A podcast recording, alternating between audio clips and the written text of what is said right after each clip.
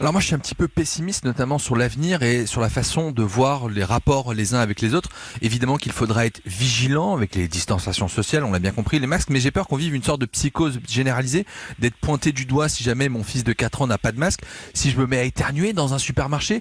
Est-ce que vous pensez pas qu'on va quasiment être à la chasse aux sorcières? Je pense notamment aussi au transport en commun et que les rapports humains vont être un peu bouleversés Bien sûr, les rapports humains sont, sont portés par l'inquiétude, mais, mais pardon d'être aujourd'hui un petit peu optimiste, mais ce que nous voyons aussi depuis le début de, de l'épidémie, c'est un, c'est un mouvement considérable de solidarité d'altruisme. On est nourri un certain nombre de jours à l'hôpital par des, par des, par des traiteurs qui nous, qui nous offrent à manger. Ça n'arrive jamais, ça.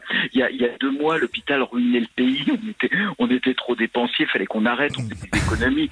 Là, là, Vous allez grosse- grossir, vous, à l'hôpital, alors. Hein Ah ouais, on nous applaudit, on nourrit. Enfin, des, des choses, des choses qui n'existent pas. Donc, Tant mieux, et vous le méritez bien.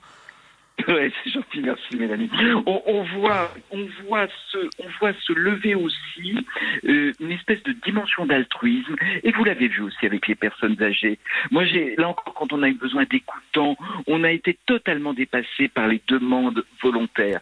Et pourquoi c'est important cet altruisme? Parce que là encore, si on reprend les recommandations du King's College, on voit que ce qu'on va être capable de faire pour les autres, le bénévolat, la mobilisation pour les plus précaires, pour les plus âgés, pour les plus isolés, tout ce comportement et ce mode de pensée altruiste est un facteur de protection pour soi.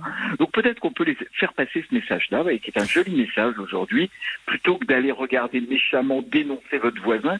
Vous vous faites du mal, vous, vous diminuez votre, vous augmentez votre adrénaline et vos hormones du stress, mobilisez un ressort très facile de, résilience qui est justement des, des actions plutôt, plutôt positives en termes sociaux. Hmm.